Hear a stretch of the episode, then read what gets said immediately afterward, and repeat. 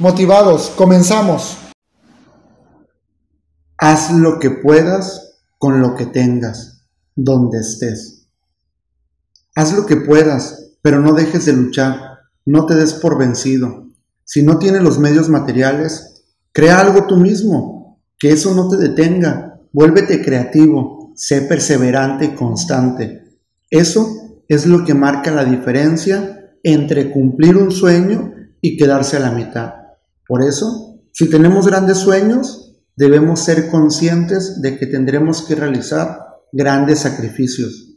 No pienses en dónde estás en este momento, piensa a dónde quieres llegar y fija tu mirada hacia ese objetivo.